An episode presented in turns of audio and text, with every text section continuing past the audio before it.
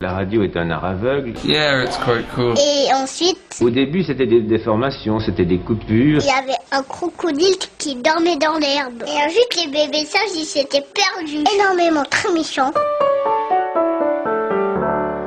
Si vous avez envie de passer un bon moment de lecture, eh bien, je vous suggère le livre de Nigel Van Voren, Agatha mène le jeu, paru aux éditions La Société des écrivains.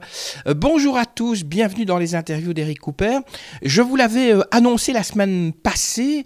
Je vais vous faire découvrir un petit peu toutes ces rencontres que j'ai faites au dernier, à la dernière foire du livre de Bruxelles, donc 2019. Et euh, j'ai eu le plaisir de croiser Nigel Van Voren pour parler de Agatha mène le jeu. Alors, dans ce livre dont je ne vais pas vous dévoiler l'histoire, eh bien, il se met lui-même en scène et comme comparse, il a Hercule Poirot, Marcel Proust, Agatha Christie, Jane Marple. Alors, quelle est la première question que j'ai posée à Nigel? Eh bien, c'est de lui demander quelle est la différence entre un brocanteur et un antiquaire, vous allez comprendre pourquoi. L'antiquaire vend des choses qui ont été sélectionnées. Le brocanteur, c'est celui qui fait les adresses. Euh, par exemple, il y a une succession, il embarque tout le stock de la maison.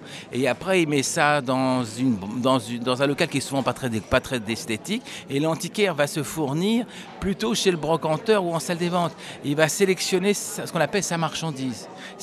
L'antiquaire a une cote, c'est censé être plus raffiné. Je précise, la question était posée parce que vous étiez antiquaire avant. Et qu'est-ce qui a provoqué le déclic, en fait, pour vous lancer dans l'écriture? Alors pour me lancer dans l'écriture, le déclic, c'est qu'à l'origine, dès que j'avais un client, je lui faisais une fiche. Bon, je, lui, je marquais sur sa fiche son nom, ses références, tout ce qui s'ensuit, et je mettais ce que je lui avais vendu. Et à l'époque, l'Antiquité marchait vraiment bien. On avait une clientèle fidèle, et à chaque fois qu'un client revenait, je, j'allongeais la liste, et très souvent, j'allais même les livrer. J'ai même eu des, des clients avec qui j'ai eu des rapports amicaux. Donc, je faisais des fiches, et les fiches se sont accumulées, accumulées, accumulées.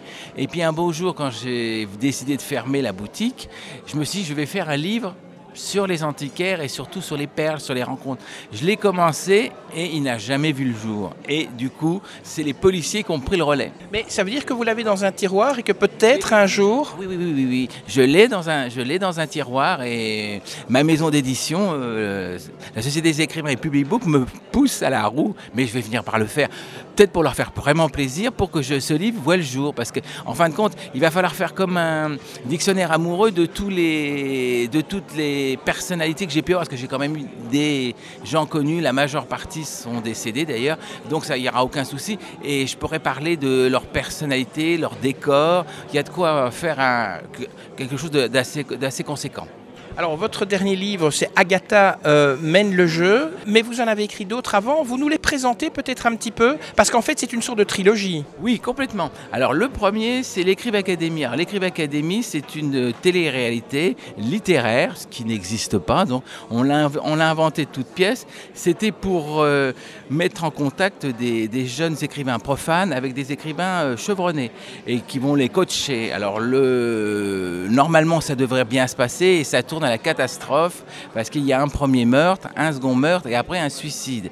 Et dans cette euh, histoire, euh, mais qui finit bien, je rassure le lecteur, ça finit bien parce que un écrivain profane va s'associer avec un écrivain chevronné et ils vont monter une agence de détectives qui s'appelait l'agence Le Chevalier Dupont, qui va être le second euh, volume. Et dans ce volume-là, ça sera composé de trois nouvelles, dont la première se passe dans le monde des antiquaires, au village suisse à Paris. La seconde se passe à Bruxelles avec des réminiscences avec la Seconde Guerre mondiale, parce qu'on aborde même le sujet du soir volé. Parce que j'ai fait des découvertes, je ne connaissais pas tout ça, qu'on avait fait un, soir euh, comme faux soir, un ouais. faux soir qui était très intéressant. Donc tout ça, j'aborde ce sujet-là. Et la troisième, le troisième, euh, nou- la troisième nouvelle de, de cette, de cette fameuse enquête de l'agence Chevalier Dupont, ça se passe à Venise, dans un joli palais euh, très sophistiqué, avec des gens moins sophistiqués dans leur euh, comportement. Et il y a le- la, la troisième partie alors? Et la dernière partie, c'est la malédiction du promoteur. C'est toujours ma même, mon même tandem de, de détectives qui arrive à Marrakech. Et alors à Marrakech, euh, il y a un des deux détectives, le plus jeune, qui a vécu au- Maroc jusqu'à l'âge de 20 ans. Il a été obligé de quitter au décès de ses parents. Et euh, à l'époque, il s'est installé en France. Mais là, il retourne sur sa, dans sa ville de naissance. Et là aussi, on a créé un salon du livre qui est en, fin de compte pure fiction. Et pendant ce salon du livre, euh, il va être contacté par un promoteur euh, hispanique qui est marié avec une marocaine. Et il, euh, il a un problème, c'est que tous ses chantiers sont sabotés. Et il a, il peur, il a, il a peur d'être victime de la jalousie de confrères peu délicats, voire d'une montée de l'islamisme au Maroc. Mais je ne vais pas vous en dire plus, c'est pas du tout ce qui est prévu. Il a, il a une épouse de la haute société marocaine, une maîtresse de la bonne société marocaine et encore une autre maîtresse. Et ça va, ça va tourner au scabreux. Je reviens sur l'écran Académie. Ça pourrait un jour voir le, le jour en télévision, comme, comme genre d'émission? On pourrait faire une télé-réalité tout à fait adaptée avec ça. Et cette trilogie, est-ce qu'elle est publiée chez le même éditeur que celui euh, dans, chez lequel vous avez fait publier donc euh, Agatha mène l'enquête? Alors Agatha mène l'enquête, ça, ça, ça, se, ça, se, passe à la Société des, des écrivains. Et l'Écrive Académie, c'est aussi à la Société des écrivains. Ça a été un hasard, parce que les deux maisons sont, sœurs maintenant. Mais euh, le, le, les enquêtes du Chevalier Dupont et la malédiction du promoteur, c'est chez Publibook. Mais bon, c'est juste un hasard parce que j'ai l'habitude de travailler avec les deux maisons, parce que, parce que le, le contact passe très bien avec les deux équipes. Agatha mène le jeu, c'est votre dernier roman. Vous avez écrit un roman dont vous êtes le héros. Oui, je, oui, je me suis mis dedans parce que je, je me dis, oh bah, tant qu'à faire, autant se faire plaisir. Autant se faire plaisir. On est toujours mieux servi par soi-même. Et puis je ne savais pas qui mettre d'autres. Euh, et puis moi, je me, je, je me desserre pas, mais je m'améliore pas non plus. Hein. Donc c'est le vrai vous en fait qui est dans ce, dans ce livre. Oui, oui, oui. Peut-être plus que je le crois parce que mes, mes proches qui l'ont lu m'ont dit, ah oui, tu, tu t'es quand même bien cerné. Alors, en deux mots, vous donnez un petit peu l'histoire de Agatha mène le jeu, mais sans trop en dire, parce qu'il faudrait que le lecteur il lise le livre aussi. Ah oui, il faut qu'il lise le livre. C'est-à-dire que c'est très, très imaginaire, parce que dans la première partie, le l'écrivain euh, vraiment rêve. Il, euh, il, a, déjà écrit le premier livre, l'écrivain d'Académie, et il rêve que, sa carrière euh, dé, démarre.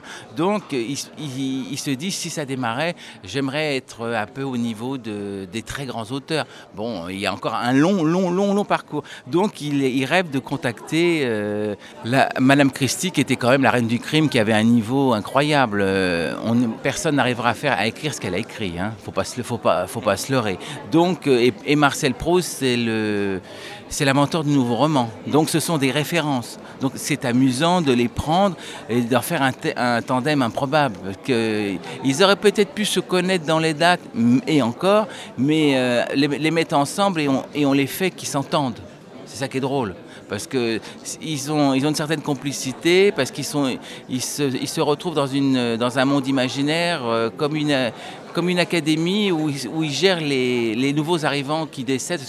Parce que dans le propos du livre, quand un écrivain décède, il postule pour arriver dans cette espèce de confrérie de l'au-delà, dans, la, dans, laquelle ils sont censés parler de, leur, euh, de leurs écrits et accepter des nouveaux, des nouveaux arrivants au fur et à mesure qu'il y a des décès sur Terre. Mais ils tournent en rond.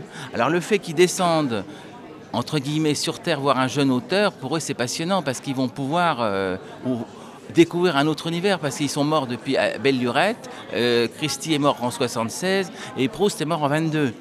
Donc ils vont pouvoir se remettre dans un autre univers et voir l'évolution de l'écriture. Sur la couverture du livre, il y a Hercule Poirot et on s'aperçoit que c'est David Suchet. David pour, vous, Suchet. pour vous, Hercule Poirot, c'est David Suchet? Moi, c'est David Suchet. Euh, c'est pas Peter Ustinov. Parce que Peter Ustinov, euh, il n'est pas dans la note. Je ne pense pas que Agatha Christie aurait vu euh, Peter Ustinov comme Poirot. Et Poirot correspond le mieux. Euh, il a tous les petits travers. Euh, il est un peu précieux. Il a une façon de s'habiller. Et je pense que David Suchet a vraiment investi le personnage.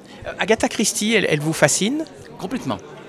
Comment euh, avec le parcours qu'elle a eu, c'est une femme exceptionnelle parce qu'elle est très aventurière, parce qu'à son époque, elle, elle vivait dans, une Angleterre assez guindée, stricte. Bon, il ne faut pas oublier que son père était américain, donc c'est peut-être ce qui lui a permis d'être assez évolué, mais elle a, réussi à, voyager. À l'époque, une femme qui partait à l'autre bout du monde, qui partait dans les pays orientaux, euh, ça courait pas les rues. Hein.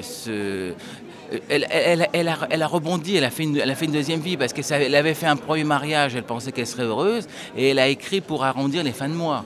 Et puis au final, eh ben, ça l'a dépassée parce que quand elle a divorcé, elle a voulu tourner la page et c'est comme ça qu'elle est partie, euh, euh, je ne sais plus si c'est en, Irak, ça, doit, être en Irak son premier voyage. Et elle s'est retrouvée là-bas dans des aventures pas possibles. Et elle avait l'ouverture d'esprit pour aller voir les, gens, voir tous ces pays qui n'étaient pas du tout euh, comme maintenant, c'était beaucoup plus austère. Je ne pense pas qu'une femme arrivant là-bas devait être très très bien vue. Mais elle, elle a réussi à, à surmonter toutes ces difficultés. Et chapeau. Et ça lui a servi d'une source d'inspiration parce que tout ce qu'elle écrit, c'est bien vu, elle analyse bien les personnages, les décors, euh, une forte personnalité. Et, quand vous, vous écrivez, est-ce que vous devez vous mettre dans une ambiance un petit peu particulière, dans le silence ou dans le bruit? Vous devez boire une tasse de thé ou de café avant? Euh, Je suis très matinal, je me lève souvent vers 4 heures du matin et j'écris jusqu'à 9-10 heures. Donc euh, je suis au calme, il n'y a pas de problème de bruit à cette heure-là. Et puis, moi je n'écris que sur papier. C'est très, très, quasiment scolaire, ce sont des, papiers Oxford avec les rayures et j'écris à la main. Je ne sais rien faire sur ordinateur.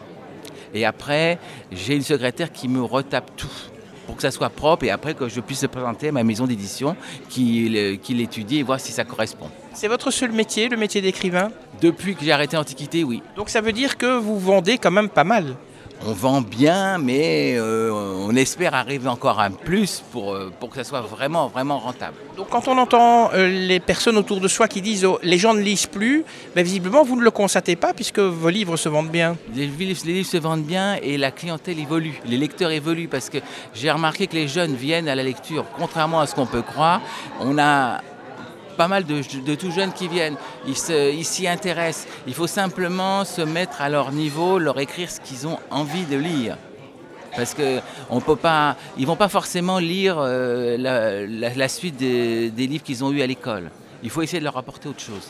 Et quand vous lisez, quel genre de, de littérature euh, vous, vous, lisez? Agatha Christie oui, et d'autres? La collection Masque, euh, Simenon, tous les policiers classiques, mais maintenant je m'intéresse plus à la lecture moderne. J'ai un site Facebook sur lequel euh, je, je, passe mes lectures. Je lis en principe deux à trois livres par semaine. Donc ça me permet de, de m'ouvrir l'esprit et je reconnais que j'ai peut-être une priorité sur les livres neufs, les livres récents.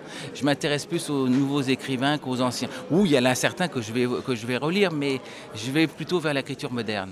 Agatha mène le jeu, est-ce que ça va aussi être un, un triptyque il y a une suite qui est quasiment finie, qui doit sortir en octobre. Et là, je suppose que votre éditeur, il vous court derrière pour l'avoir. Ah oui, on en parle, on en parle, c'est déjà en, en, période de correction et ça va, et ça va arriver pour octobre. Et on peut déjà dévoiler un petit peu une partie de l'histoire? Alors l'histoire, ça va être que Hercule Poirot est un grand fan de Vera Rosakov, la, la comtesse russe, qui le mène largement en bateau, et elle va se servir de lui pour se sauver d'un mauvais pas et elle va, elle, elle va profiter de son indulgence et de sa complicité pour euh, échapper à la prison. Et Hercule Poirot a un cœur d'artichaut, ça peut paraître drôle, et il est partagé avec la passion d'une autre personne. Ça, je ne vais pas vous le dire parce que je veux que vous lisiez mon livre. Et on va montrer là ses insuffisances parce qu'il fait comme tout le monde. Il a beau être le plus grand détective au monde, entre guillemets, et ben il a un cœur d'artichaut. On peut le faire, on peut le faire marcher à la baguette. Et ce livre, il sortira quand? Je pense en octobre. Ça dépend du timing, mais bon, c'est prévu pour l'automne. Ça y est, c'est fini.